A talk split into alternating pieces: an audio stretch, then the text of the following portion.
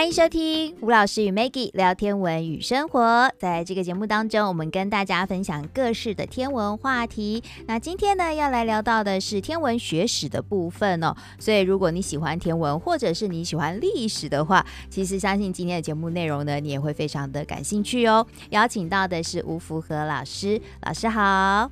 主持人好，观众朋友大家好。对，老师呢，其实在前面几集有带来这个古希腊天文学史的部分哦。其实这个多多少少我们以前在学校也有接触到一些，只是说可能不是很多，好、嗯，然后或者是说呃只有几个重点这样子。那老师其实一系列是想要帮我们整理一个比较清楚的脉络出来，是吗？对，其实古希腊天文学在整个人类的科学跟天文学的历史里面。它是非常非常重要。的，嗯，那它涵盖的层面也非常非常的广，对，像欧洲就影响更深远，嗯，那我们前阵子有谈到了一部分，那有谈到古希腊天文学指的就是古典时代用希腊的希腊的语言记录的天文学，嗯，那我们也曾经讲到，就是说大概从西元前七世纪的末期。西元前六世纪的初期就开始影响，嗯，在这个时候啊，古希腊这个时代里面呢、啊，它产生了四个非常重要的学派，有些学派就开始理性思考，因为以前大部分都是传说，嗯，然后就慢慢演变，互相辩论啊，然后就演变了非常重要的一个科学、一个天文学、一个哲学，就这样，嗯，这段期间里面呢、啊，有四个很重要的学派，嗯，那第一个叫做爱奥尼亚学派。第二个学派叫做毕达哥拉斯学派，嗯，第三个叫柏拉图学派，第四个叫亚历山大学派。这几个学派的名字啊，其实大家应该都有一点熟。除了第一个爱奥尼尔学派以外啊，像譬如说毕达哥拉斯毕氏定理啊，嗯，柏拉图你应该很熟吧？对呀，这个希腊三哲之一啊，嗯，亚历山大学派就是埃及的亚历山卓、亚历山大城啊，对，这个大家都应该很熟嘛。在那个时候啊，这几个人或这个区域里面啊，一些学者跑到这里来，成了一个非常重要的一个学问的重镇。对，那我们曾经有跟各位分享过，第一个学派叫做爱奥尼亚学派。嗯，当然我们曾经讲说，它大概从西元前第七世纪到西元前第五世纪，其实严格的讲，它应该是西元前的第七世纪的末期啊，第六世纪的初期。嗯。因为他的创始者是泰利斯，我们叫希腊哲学之父，嗯，泰利斯。那这个人呢、啊，他大概在西元前六百二十四年到西元前六百二十二年之间出生的。因为出生日期到现在已经不可考，大家只是一个估计的一个日期而已。出生在米利都啊，啊，所以我们出估这个学派大概西元前第六世纪的初期啊。那这个学派开创了一个非常重要的观念。他用理性思考，用观测的事实来解释整个世界、整个现象。嗯，那以前哦，都是用希腊神话来解释整个世界，但是这个学派说这个是不对的，应该是用理性的思维，还有很重要的，看到的才算数。嗯，观测到的才算数，对，观察到的才算数。嗯，所以这个学派非常重要的一个观念就是理性思维，跟什么？观测到的事实来证明，那这个学派里面呢，开始产生他们对宇宙的一些看法。像泰利斯，他认为宇宙的本源就水。嗯，他的学生啊，也可以反驳老师，在那个年代是这样子，你可以提出你的论证了。所以他的后继者有一个人叫做阿纳克西曼德，他说：“老师，你讲的水不太对哦，宇宙的本源应该是无限，应该是无限。”那这个提出来以后，他另外一个学者叫做。阿纳克西美尼这个人也是很有名的，他说不对，水不对，无限也不对，应该是气，气体的气，整个宇宙的本源应该是气。后来还有个代表人物啊叫做赫拉克利特，他认为宇宙的本源是火。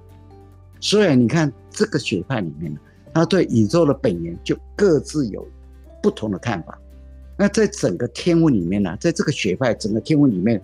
有一个还蛮优秀的学者，叫做德谟克利特，他认为月亮是不会发光的。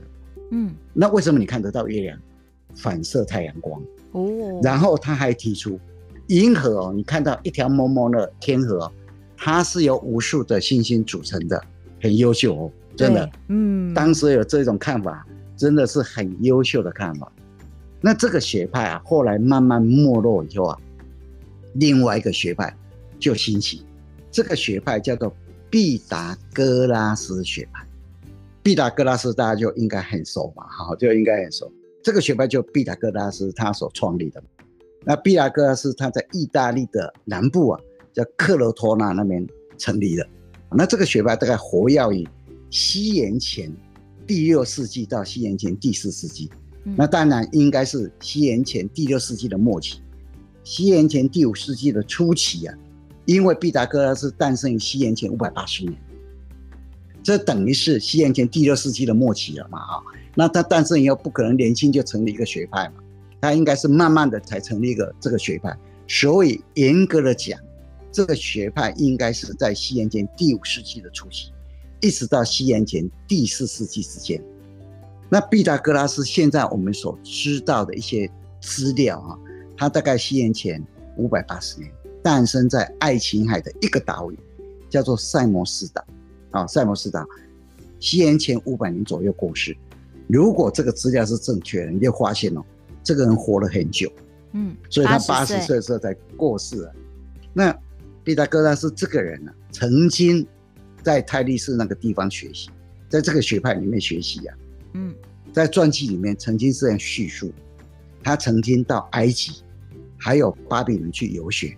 那回国以后啊，因为受到执政者的破坏啊，不得已就逃到意大利的南部克罗托纳那个地方，那就在那个地方成立的毕达哥拉斯学派。那因为毕达哥拉斯到处去旅游，听说他也有可能去过印度哦，不管是在巴比伦，在埃及啊。那他会考察当地的一些民俗啊，然后就发现他们这个民俗里面有一些比较神秘的部分，他就吸取它。后来他在克罗托纳创立了一个学派以后啊，他就把这些神秘的元素加入这个学派里面，那他比较倾向于神秘主义啊，所以他这个教派是一个神秘的教派。哦，有宗教的意味在其中了。对，所以毕达哥拉斯学派它所发展出来的就是一个。神秘仪式和要遵守这个学派严格纪律的一个宗教性的一个学派，所以常常有人讲说，爱奥尼亚学派有时候我们把它叫做米利都学派，泰利斯所创立的这个学派，传统上是一个理性主义。嗯，那毕达哥拉斯学派就跟他不一样，就比较趋近于神秘的一个传统主义。嗯，而且甚至还传说。你要进入这个学派，要经过审核。那毕达哥拉斯啊，会先观察，观察一年，他会在那个帘子的后面观察这个人，他的言论、他的行为，然后他才能够进入这个学派。而且这个学派的人要吃素，要穿白色的衣服。嗯，那他白色的左胸有一个三角形。嗯，那这个三角形上面一点，下面两点，再下面三点，再下面四点。这四个层次加起来刚好是数字的十，嗯，所以他们把十叫做神经四重数，所以这个学派真的是一个很神秘的学派。神经是我们的脑神经的那个神经，脑神经的神经，神经讲的是一个神圣的一个数字哦，叫做神经四重数，重叠的重，神经四重数，嗯。我们提到毕达哥拉斯，一定让各位想到毕氏定理嘛。所谓毕氏定理叫做勾股弦定律嘛，对不对？也就是直角三角形，呈直角的一个勾一个股嘛。嗯，勾的平方加股的平方一定是斜边的平方。嗯，这个叫做毕氏定理，对不对？嗯。后来考古学家发现，在美索不达米亚出土的楔形文字的泥板上面。早在毕达哥拉斯一千多年前的时候，他们就发现毕氏定理哦，就发现了勾股弦定理了。嗯、啊，这是西方。那再来看一看我们中国，中国有一本算经啊，讲算术的，叫做《周髀算经》。这个周是周朝的周，嗯，币字怎么写？左边一个骨头的骨啊，嗯，右边一个谦卑的卑，那个念毕字，嗯，啊，算术的算，经典的经，叫做《周髀算经》，它的年代大概在西元前一千年左右，周朝的时候，嗯，里面就记载了，当时候有一个数学家叫做商高，他是西周时期的数学家，商高对周公姬旦啊。回答一些问题的时候，明确的告诉他，他说勾三股是玄武的一个道理啊，嗯，也就是说，如果勾是三，股是四，那它的弦一定五。你把勾三变成平方，加上四的平方，等于五的平方，嗯，就这样子，这就所谓勾股弦定理。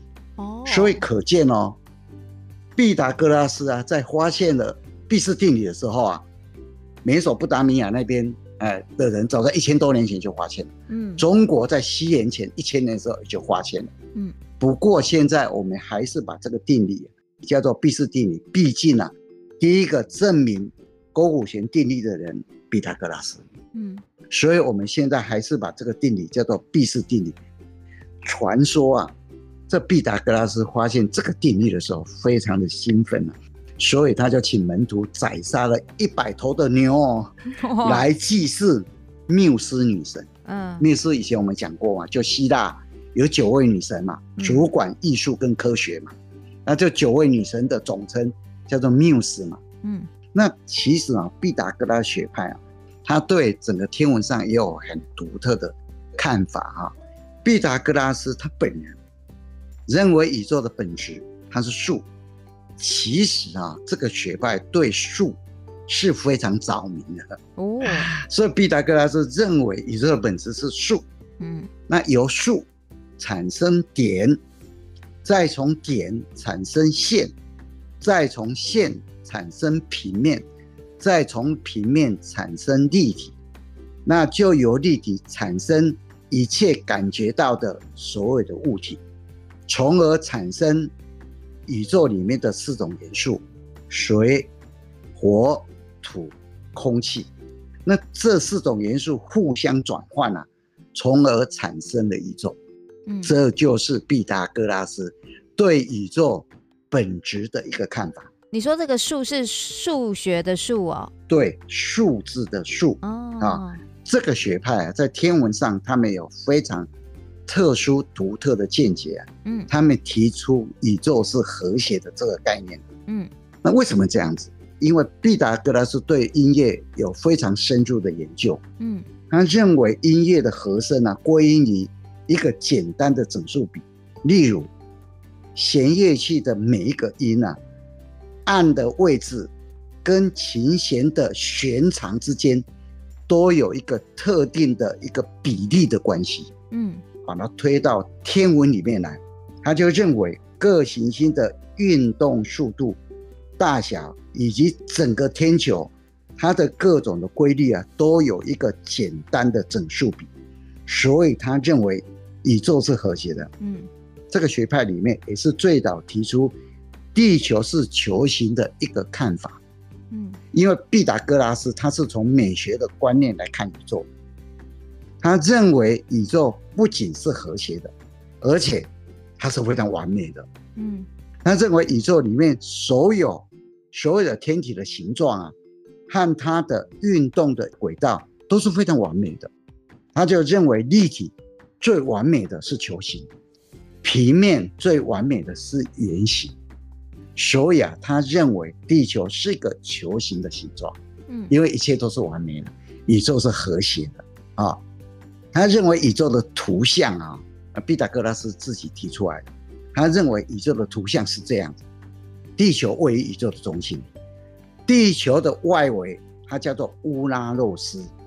那这个范围里面呢，充满了空气和云。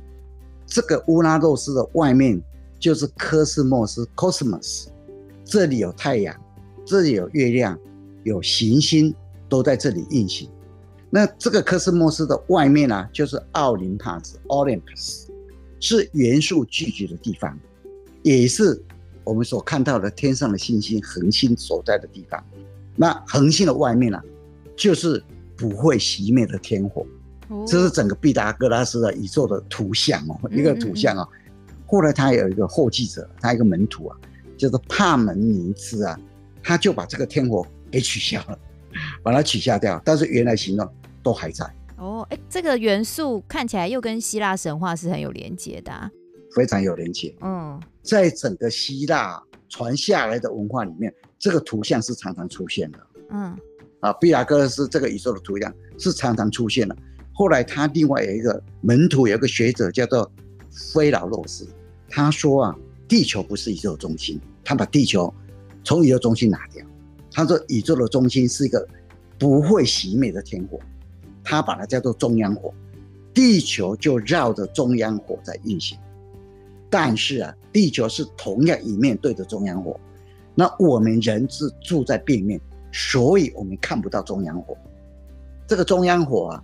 旁边有个地球，它的对面呢，一百八十度的位置啊，有一个反地球。所以啊，菲劳洛斯啊，他的看法是这样的，他说，地球不是一个中心，把地球中一个中心拿掉，放一个中央火，那地球就绕着中央火在运行，那地球就同样永远同样一面对着中央火，我们住在背面，所以看不到中央火。那中央火的另外一侧还有个反地球。那后来有历史学家认为，菲劳洛斯为什么会提出这一个反地球？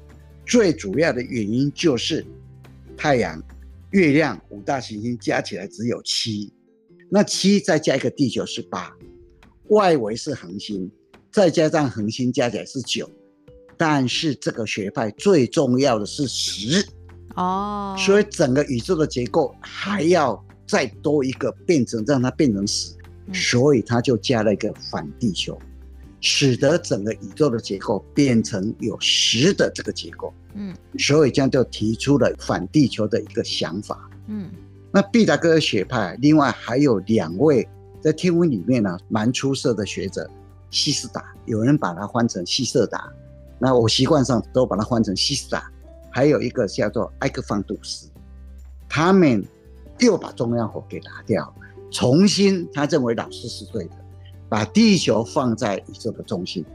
不过这两个人认为地球是会自转，嗯，所以你才有办法看到天体东升西沉，而且它是逆时针在转动，所以你才有办法看到所有的天体在地球上看起来是东升西沉。那所以这个学派啊，真的是在天文上的一些。不一样的看法，占有一席之地啊。嗯，有一些现在看来也就是正确的想法呀，像自转这件事。对，宇宙是和谐的，嗯、这个宇宙和谐影响后代很深远，嗯、影响牛顿，影响爱因斯坦啊。他认为啊，上帝在创造万事万物啊，不会随便摆棋子的，嗯、一定有他的方法存在啊。所以你不要看这些古代的希腊哲学家、天文学家。他们的看法影响后世是非常深远的。嗯，那我们不管讲过爱奥尼学派，后来的毕达哥拉学派，那毕达哥拉学派没落以后啊，另外一个学派又兴起，叫做柏拉图学派。嗯，那柏拉图学派它的活跃时间大概西元前的第四世纪到西元前的第三世纪。那这个学派主要的创始者是柏拉图，他真正。比较为人所著称的，他是一个非常优秀的哲学家。不过他有他对宇宙的看法。嗯，他是苏格拉底的学生，亚里士多德的老师，所以在历史上称他们三个人叫做希腊三哲，叫苏格拉底、柏拉图跟亚里士多德。嗯，那柏拉图这个人呢、啊，后来就在希腊的雅典成立了柏拉图学派。那柏拉图对整个宇宙的构造啊，他提出了一个非常特殊的看法，叫做同心球理论。嗯，同心球理论，也就是说，地球在宇宙中心，往外扩张啊，顺序哦是月亮、太阳、水星、金星、火星、木星、土星，还有恒星，都以地球为中心，围绕着地球在运转。嗯，叫做同心球理论，这是柏拉图他所提出来的。但是古希腊人有一个非常重要的观念呢、啊，叫拯救现象。也就是说，你提出的理论要能够解释你观测到的现象。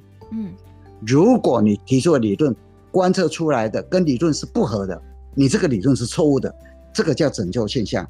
结果柏拉图的这个宇宙的模型呢、啊，居然不能解释一些行星的顺行、逆行还有停留的现象，不能解释。所以后面的学者啊，就在他老师的这个图像里面开始修改。嗯，一个很有名的人叫做欧多克斯，他就认为这个宇宙模型啊太太简单了，所以他就提出另一套同心球的理论了、啊。他认为地球中心，恒星在外围没有错，绕着地球运转，但是啊，太阳自己要有三个球，月亮自己要有三个球，那五大行星各自有四个球，那一共加起来这一套的同心球理论啊。一共有二十七个球，才能够解释行星的顺行、运行还有停留状况，才能够解释啊。每一个球都有各自自己的中心，各自自己运动方向跟运动速度各不一样，所以看起来是很复杂，非常非常是复杂。当然后面还有一些学者啊，有一些现象在这个气球里面呢、啊，还是观测不出来啊。嗯，所以有一些学者就再慢慢加进来啊，加进去，像卡利普斯啊。他觉得二七个还不能解释啊，又多加了七个，变成三四个球哎，后来还是没有办法解释啊。亚里士多德把它加到了五十五个球哎，哇！而且亚里士多德在五十五个球的外面哦，加了第五十六个球，他把那个天球叫做中洞天，祖宗的宗，动动能的动，动力的动，天空的天，中洞天。他说底下的天体会运行，就是。这一层里面，因为上帝供给它动能，传递到各个球层去，使得各个球层的天体会运行。所以，第一个把上帝的地位加入行星系统里面、太阳系统里面、宇宙系统里面，第一个人就是亚里士多德。嗯，也就是说，他的同星球理论的第五十六层叫做中动天。那后来亚里士多德认为，这个同心球就像水晶一样，是透明的。所以同心球理论，我们又叫做水晶球理论。水晶球理论，嗯，那因为亚里士多德哈加到五十六层的实在太多了，想了解的人也不太容易，你知道吗？所以后面人就没有再跟了，因为也不知道怎么跟，你知道吗？嗯，所以就后面慢慢被摒弃掉。不过柏拉图学派在天文里面有一个很重要的贡献，到目前为止啊，大家就认为这个贡献是非常重要的。这个学派是第一个提出地球是球形论证的第一个学派，嗯，而且提出的人是亚里士多德，所以我们常说提出地球是球形论证的第一个人就是亚里士多德。他怎么论证呢？他从理论跟实际观测来论证。理论上他是这样讲：我们认为宇宙是完美的，所以地球应该是球形的。那因为地球是一个球体，里面有很多的物质，那物质因为压力的关系，到最后的时候会全部落向地球的球心，它应该就是一个球形了。这个是理论上的论证。嗯，那观测到的论证，他说，你如果在月食的时候仔细看，什么叫月食？也就是说，月亮绕着地球转的时候，转到地球在中央。太阳跟月亮在两侧，那太阳的光被地球挡住了，形成影子。月球跑到这个影子里面去，你仔细看，地球影子啊，落在月球表面上的那个样子啊，它是弧形的。嗯，如果地球不是球形的，那个影子不是弧形的，所以你就可以发现地球是球形这是观测的第一个结果。嗯。第二个结果啊，观测结果说，如果地球是平的，那北极星，因为它离我们很远，你再怎么走，永远都在那个方向。但是地球是球形的，是圆形的，你只要往地球的北方走，你会发现北极星越来越靠近你的头顶，越来越高，越来越靠近你的头顶。所以地球是球形的，嗯，地球是球形的。所以啊，柏拉图学派在天文上有一个很重要的贡献，就是提出地球是球形论证的第一个学派。嗯，那提出这个论证的人就是亚里士多德。了解。那今天来跟各位分享的古希腊天文学里面两个很重要的学派，当然也稍微提了一下爱奥尼亚学派、米利都学派。嗯，那接下来就是非常有名的，而且非常神秘的一个学派——毕达哥拉斯学派。嗯，他是毕达哥拉斯在克诺托纳创立的。毕达哥拉斯学派没落以后啊，在希腊雅典又兴起了一个学派，叫柏拉图学派。嗯，我们今天跟各位分享这两个学派在天文上的一些非常独特的见解。嗯，这些独特的见解使得古希腊天文学在整个天文学史里面影响会这么的长久。是，那今天我们就先跟各位分享到这个地方。是的，所以，我们整个古希腊天文学的部分呢，哦，其实呃，老师帮大家安排整理成三大部分，所以下一次我们会再完整的跟大家分享的是亚历山大学派的部分喽。没错。好，那这个是我们天文学史上非常呃精彩而且重要的一段历程呐。如果你对天文学史有兴趣的话，哎，当然可以来好好的认识一下。不过，当然这些学派其实除了在天文学部分，各式各样哲学啦、数学啦，哦各。种其他的理论，甚至是在艺术啊等等啊，其实他们都有非常重大的贡献。那因为我们是在讲天文的话题，嗯、所以我们会锁定他们在天文学的看法跟见解这个部分。好，那我们今天谢谢老师带来精彩的分享，谢谢老师，谢谢。